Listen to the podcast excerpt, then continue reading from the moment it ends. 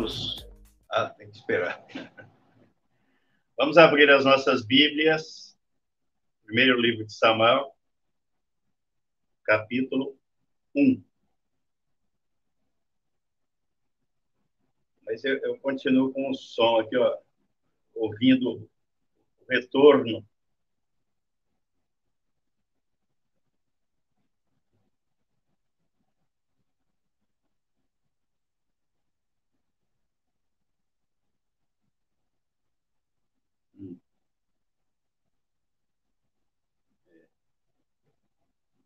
Sim.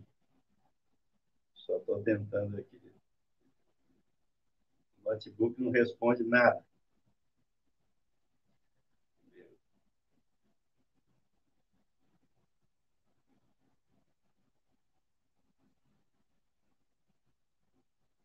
Vamos lá. Primeiro livro de Samuel, capítulo 1. Nós vamos fazer a leitura até é todo o capítulo. Houve um homem em Ramataim, Zofim, da região montanhosa de Efraim, cujo nome era Eucana, filho de Jeroão, filho de Eliú, filho de Tou, filho de Zufe, Efra, Efraimita. Tinha ele duas mulheres, uma se chamava Ana e a outra Penina. Penina tinha filhos, Ana, porém, não os tinha. Este homem subia da sua cidade de ano em ano a adorar e a sacrificar ao Senhor dos Exércitos, em Siló.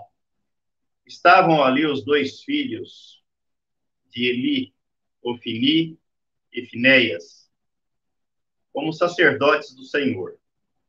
No dia em que Eucana oferecia o seu sacrifício, dava ele porções deste a Penina, sua mulher, e a todos os seus filhos e filhas. Ana, porém, dava porção dupla, porque ele a amava, ainda mesmo que o Senhor a houvesse deixado estéril. A sua rival a provocava excessivamente para a irritar, Porém, o Senhor lhe havia cerrado a madre. E assim o fazia ele de ano em ano. E todas as vezes que Ana subia à casa do Senhor, a outra a irritava pelo que chorava e não comia. Então Eucana, seu marido, lhe disse: Ana, por que choras? E por que não comes? E por que estás de coração triste? Não sou eu melhor do que dez filhos? Após terem comido e bebido em Siló, estando Eli, o sacerdote, assentado numa cadeira junto a um pilar do templo do Senhor, levantou-se Ana e, com amargura de alma, orou ao Senhor e chorou abundantemente. E fez um voto dizendo: Senhor dos exércitos, se benignamente atentares para a aflição da tua serva, e de mim te lembrares e da tua serva te não esqueceres e lhe deres um filho varão, ao Senhor o darei por todos os dias da sua vida, e sobre a sua cabeça não passará navalha. Demorando-se ela no orar perante o Senhor, passou Eli a observar-lhe o movimento dos lábios, porquanto Ana só no coração falava. Seus lábios se moviam, porém não se lhe ouvia voz nenhuma. Por isso Eli a teve por embriagada e lhe disse: Até quando estarás tu embriagada? Aparta de ti esse vinho. Porém Ana respondeu: Não, senhor meu, eu sou mulher atribulada de espírito. Não bebi nem vinho, nem bebida forte. Porém venho derramando a minha alma perante o Senhor. Não tenhas, pois, a tua serva por filha de Belial, porque pelo, pelo excesso da minha ansiedade, da minha aflição, é que tenho falado até agora. Então lhe respondeu Eli: Vai-te em paz, e o Deus de Israel te conceda a petição que lhe fizeste. E disse ela: Ache a tua serva mercê diante de ti.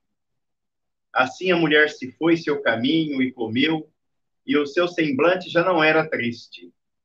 Levantaram-se de madrugada e adoraram perante o Senhor. E voltaram e chegaram à sua casa a Ramá.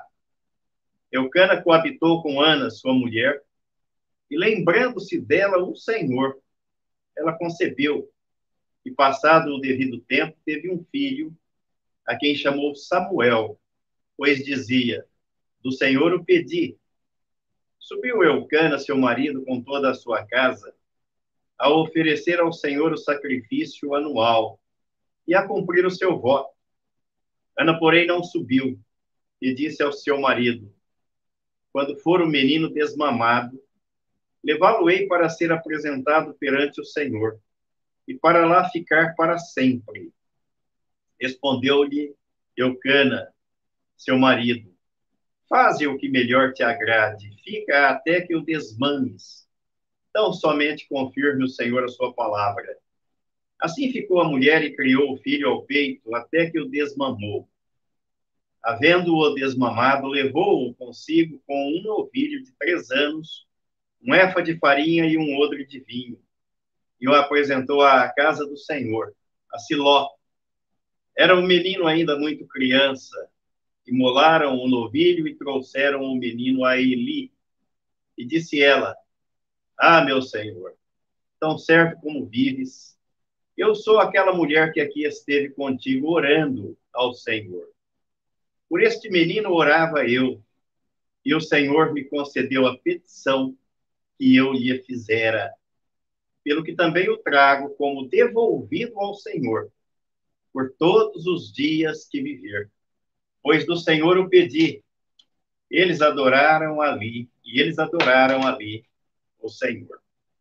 Semana passada nós começamos a reflexão, fizemos a leitura desse texto, fizemos a leitura de Lucas, capítulo 1, versículo 39 ao 56, e fizemos a leitura do texto do Evangelho, escrito por João, capítulo 4, versículo 1 ao 42.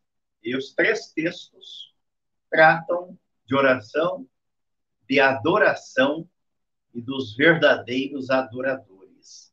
Então, é sobre isso que nós estamos refletindo desde a, a meditação anterior. Adora, oração e adoração, verdadeiros adoradores porque Jesus disse à mulher samaritana que Deus está, está procurando por verdadeiros adoradores, aqueles que o adorem em espírito e em verdade. São estes que Deus procura. E hoje nós vamos analisar, então, esse primeiro drama ou relato da vida desta mulher chamada Ana a quem, diante de quem o sacerdote Eli, com toda a sua insensatez e insensibilidade, taxou a mulher por como embriagada, quando na verdade ela estava orando. E ela disse que era uma mulher amargurada de alma e de espírito, estava derramando a sua alma diante do Senhor. Então o texto relata o drama e a experiência vividos por Ana, e ele pode ser dividido, esse texto, em quatro episódios. Primeiro, nós vemos a rivalidade e as provocações de Penina, a outra mulher de Eucana. O segundo episódio mostra que, diante daquele quadro, Ana usa de uma arma, faz uso de uma arma poderosa que Deus deixou ao seu povo, disponibilizado ao seu povo, que é a oração. O terceiro episódio nos mostra a consagração do filho, cuja, cuja oração for atendida por Deus. Deus lhe dera um filho.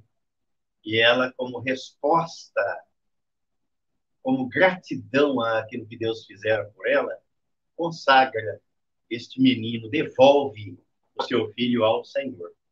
E por último, o capítulo 2, do versículo 1 a 11, vai relatar a oração, o cântico de gratidão, de adoração, feito por Ana. Então, é esse contexto que nós vamos pensar um pouquinho, refletir um pouquinho sobre ele. Mulher de Eucana, mãe do profeta Samuel. Era estéril, sofria muito por ser estéril, diante do contexto em que vivia, no seu tempo. Isso significava que uma mulher estéril era uma mulher desprovida da graça de Deus, não era agraciada ou abençoada por Deus. Ela sofria as provocações da sua rival, que apesar de do nome ser Penina, ela não tinha pena de ninguém, sequer de Ana, zombava dela. Mas um dia, quando Eucana levou Ana até Siló, lugar de reunião da adoração dos judeus, ela orou, pedindo a Deus que lhe desse um filho. E que se Deus desse a ela um filho, ela o consagraria ao seu serviço, a serviço de Deus, a serviço do reino de Deus. E Deus não resiste a esse tipo de pedido, de oração. Atendeu a oração de Ana e lhe deu um filho.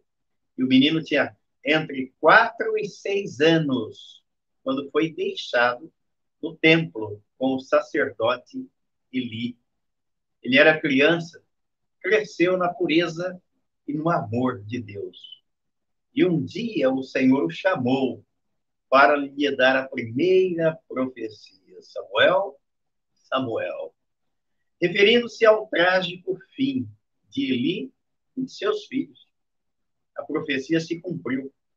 Samuel tornou-se sacerdote, profeta e o primeiro juiz de Israel. Foi ele quem consagrou o primeiro rei de Israel, Saul. Depois consagrou Davi, e Deus é que escreveu muitos salmos e conquistou todas as terras prometidas por Deus a Abraão. Ana teve outros filhos,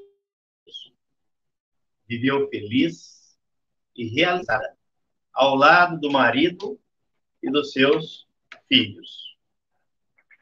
Orar implica também em adorar. Ana tinha, tinha um problema, sim. Tinha um dilema, sim. Tinha uma rival, portanto, ela tinha uma infelicidade. Mas havia esperança. Qual foi a arma que ela utilizou para debelar todos estes males? A oração. Um orador deve ser um adorador. Ela orou e adorou ao Senhor. A oração deve ter por fim, último, princípio, em última instância, a adoração ao Senhor. Por aí a gente percebe quantas orações erradas e equivocadas no meio do chamado povo de Deus que faz da oração um verdadeiro petitório, um chapéu na mão, implorando, suplicando, como se Deus fosse alheio a tudo aquilo que nós experimentamos no dia a dia, como se ele não conhecesse, como se ele não soubesse. Orar, adorar e agir. Este tipo de adoração não apenas nos coloca em espírito de oração, mas, de forma misteriosa, faz Deus operar em nosso favor ele vem em nosso socorro quando assim o fazemos, pois é ele mesmo quem afirma estas palavras.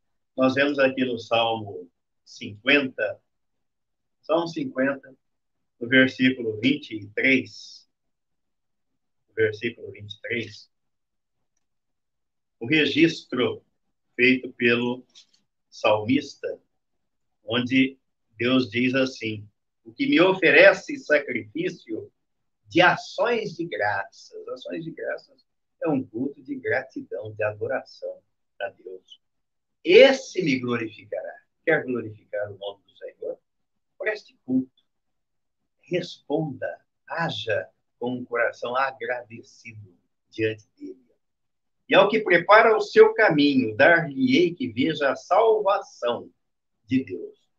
E Jesus, lá no capítulo 14 do Evangelho escrito por João, no capítulo 14, Jesus vai dizer que a, a oração feita em nome dele, em nome de Jesus, que tem por fim glorificar o Pai, ele atende. João capítulo 14, versículo 12 ao 14. Em verdade, em verdade vos digo que aquele que crê em mim fará também as obras que eu faço, e outras maiores fará, porque eu vou para junto do Pai. E tudo quanto pedirdes em meu nome, isso farei, a fim de que o Pai seja glorificado no Filho. Se me pedirdes alguma coisa em meu nome, eu o farei. Quando a oração visa glorificar, adorar o Senhor, em espírito e em verdade, ele atende, porque estará conforme a sua vontade e de acordo com a sua palavra, porque é uma oração dirigida e conduzida pelo Espírito Santo. Ele não vai pedir nada que esteja fora da vontade de Deus. Oração e adoração somente abrem as portas do céu, não somente abrem as portas do celeiro divino, mas também preparam o caminho para que ele derrame bênçãos sem medida. Não é sem razão que o apóstolo Paulo faz esta recomendação. Na primeira carta aos Tessalonicenses, capítulo 5, versículo 16 ao 18, ele diz: Regozijai-vos sempre, orai sem cessar, em tudo dai graças, porque esta é a vontade de Deus em Cristo Jesus para convosco. É orar sem cessar, sem esmorecer, sem achar que Deus está demorando para responder, porque Deus responde tudo no tempo dele, conforme a vontade dele. Assim, a oração e a adoração devem ser incessantes. No momento da ressurreição de Lázaro, nosso Senhor Jesus começou a oração com uma palavra de ações de graças. Vamos conferir lá, João capítulo 11. João capítulo 11, versículo 41. Tiraram então a pedra. Jesus mandou tirassem a pedra do túmulo onde Lázaro estava sepultado. E Jesus, levantando os olhos ao céu, disse: Pai, graças te dou, porque me ouviste. Esse foi o início da oração de Jesus se dirigindo ao Pai. Ele é o Rei da glória. Tudo o que fazemos deve ser para dar-lhe glória. Por isso que o apóstolo Paulo, na carta aos Romanos, no capítulo 11, no versículo 36, ele diz que tudo vem dele, por ele, para, por meio dele e é para a glória dele. Romanos capítulo 11, versículo 36. Porque dele, por meio dele, para ele são todas as coisas. A ele, pois, a glória eternamente. Amém. Ele é o Rei da glória e tudo o que fazemos deve ser para dar-lhe glória. E ele diz que todo aquele que é chamado pelo seu nome foi criado para a sua glória.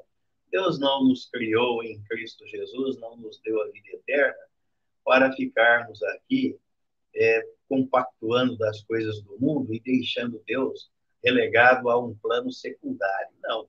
Aí no livro do profeta Isaías, no capítulo 43, 43, versículos 6 e 7, ele diz isso. Direi ao norte, entrega, e ao sul, não retenhas. Trazei meus filhos de longe, minhas filhas das extremidades da terra. A todos os que são chamados pelo meu nome, e os que criei para a minha glória e que fiz, e que formei e fiz. Ele nos criou em Cristo Jesus, nos deu a vida eterna, implantou em nós a sua natureza, colocou em nós o seu espírito, o Espírito Santo derramou no nosso coração regenerado o amor de Deus para que nós glorifiquemos o seu nome, o adoremos em espírito e em verdade. O nascido de novo é recriado para a glória de Deus e não para a sua própria glória. Ele é o nosso Deus. É Ele quem carrega o nosso fardo e nos livra da morte. É, foi isso que disse o salmista no Salmo 68. Salmo 68, os versículos 18 ao 20. Ele diz assim: Salmo 68, versículo 18 ao 20. Subiste às alturas, levaste cativo o cativeiro, recebeste, dom, é, recebeste homens por dádivas, até mesmo rebeldes, falando da obra do Senhor Jesus e da sua ascensão. Para que o Senhor Deus habite no meio deles. Bendito seja o Senhor que dia a dia leva o nosso fardo. O nosso Deus é o Deus libertador. Com Deus, o Senhor, está o escaparmos da morte em Cristo, por meio de Cristo e através de Cristo. E por isso devemos glorificar o Senhor. E a afirmação do salmista está de acordo com o que Jesus disse depois, no capítulo 11 do Evangelho escrito por Mateus. Mateus, capítulo 11, os versículos 28 ao 30. Jesus disse assim: Vinde a mim, todos os que estáis cansados e sobrecarregados, e eu vos aliviarei. Tomai sobre vós o meu jugo e aprendei de mim, porque sou manso e humilde de coração. E achareis descanso para a vossa alma, porque o meu jugo é suave e o meu fardo é leve. O Pai Celestial quer compartilhar conosco da sua glória. Quanto mais da glória de Deus tivermos, e a glória diz respeito à presença e ao poder de Deus no universo, na nossa vida. Quanto mais da glória de Deus tivermos, mais da presença e mais do poder dele na nossa vida, menos buscaremos as suas dádivas. Isso aqui é, é interessante a gente gravar.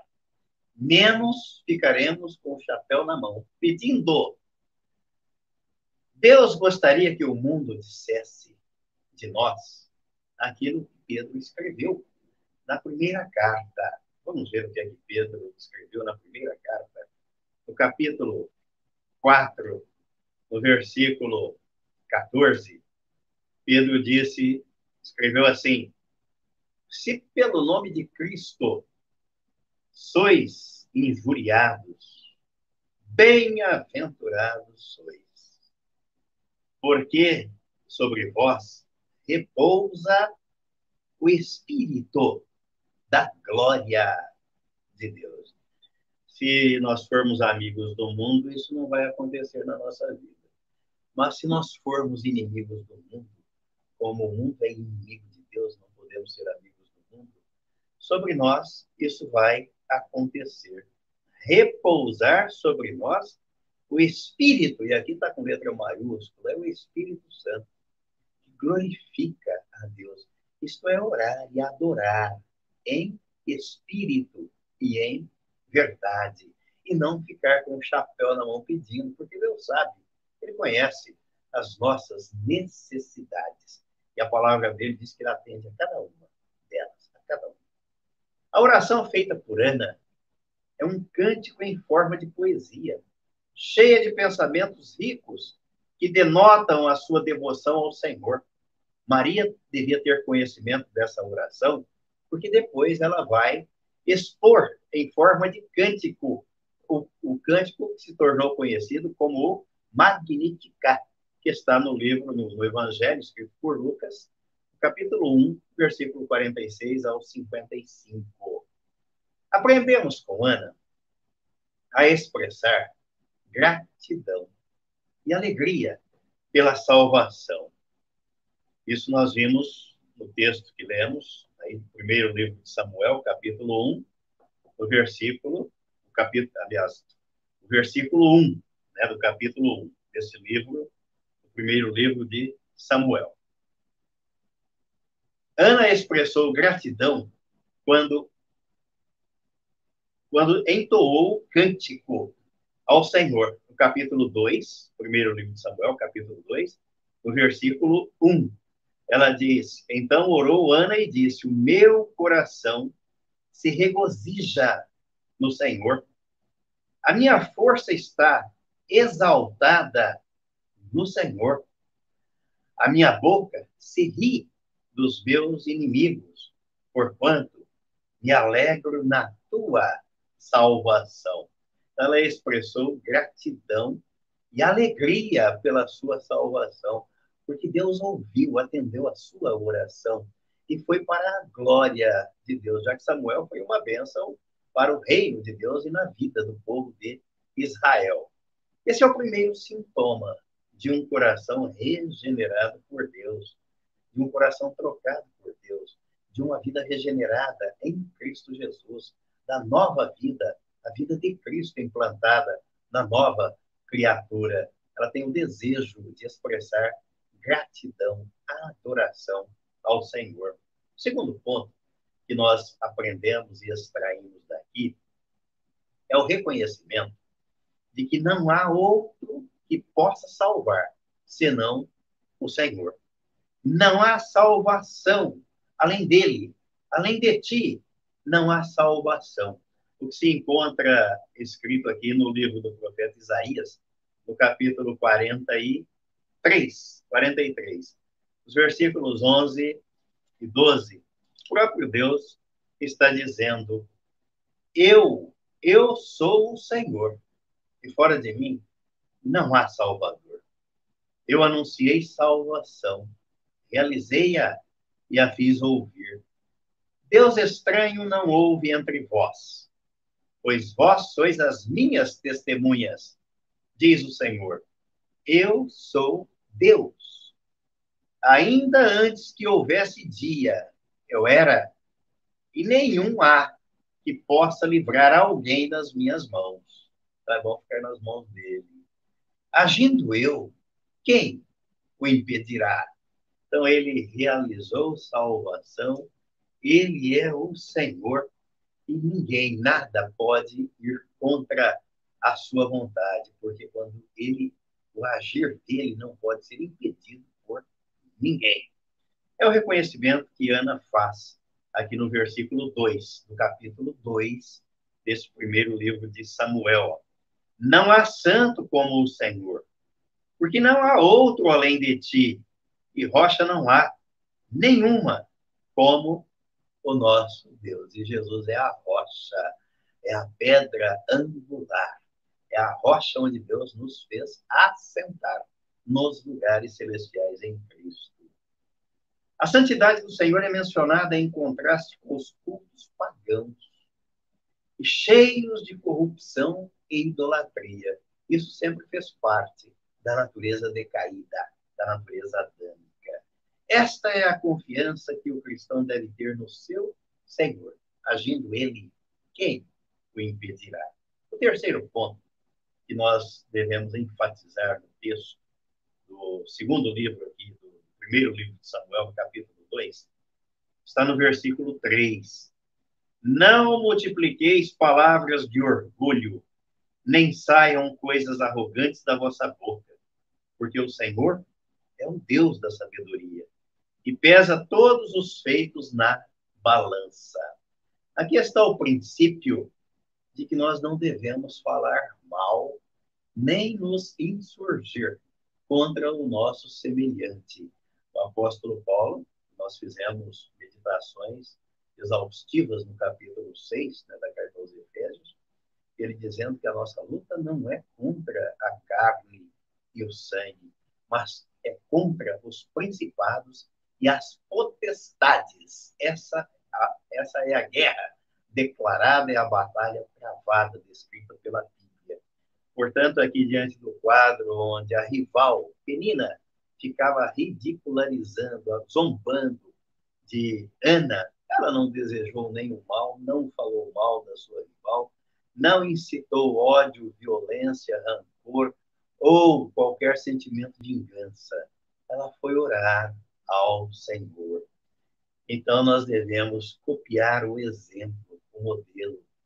Na igreja, quando um membro fala mal do outro, ele fala mal do corpo de Cristo, porque Cristo é a cabeça do corpo e o outro irmão é membro do corpo de Cristo. Somos membros do corpo. Tiago faz esta recomendação na sua carta. Vamos, vamos verificar lá, Tiago capítulo 4, os versículos 11 e 12. Ele diz: Irmãos, não faleis mal uns dos outros. Aquele que fala mal do irmão, ou julga a seu irmão, fala mal da lei e julga a lei. E aqui para nós a lei é a palavra de Deus. Se julgas a lei, não és observador da lei, mas juiz. E nós não somos juízes de ninguém.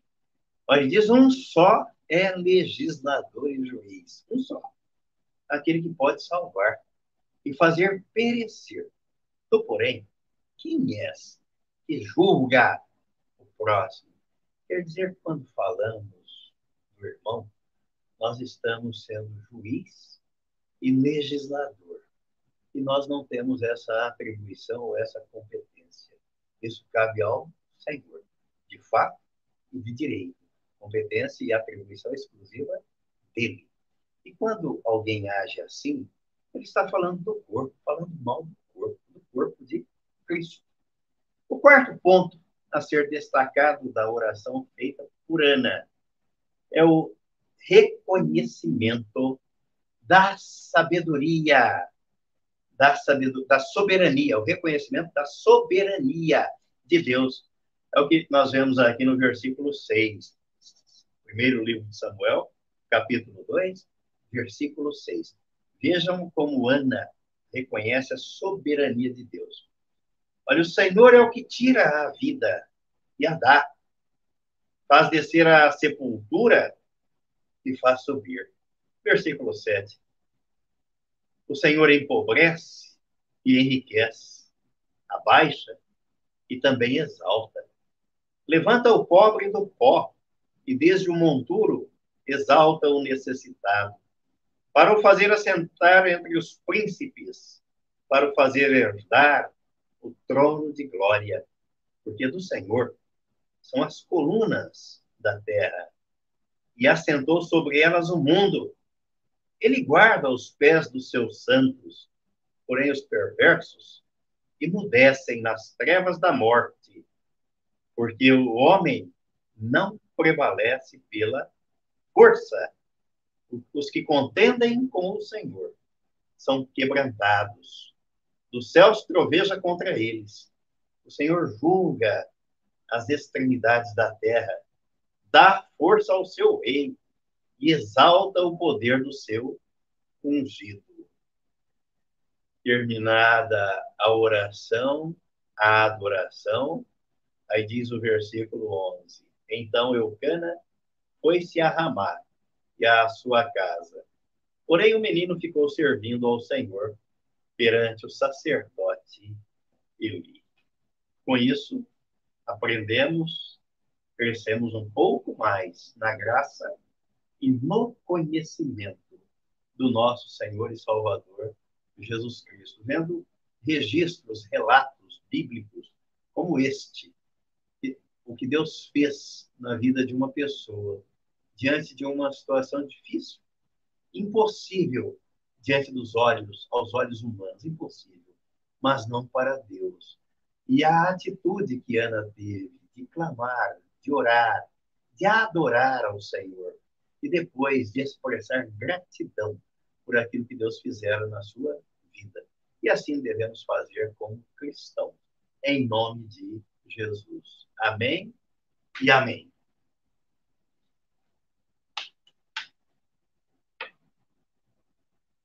Amém e amém.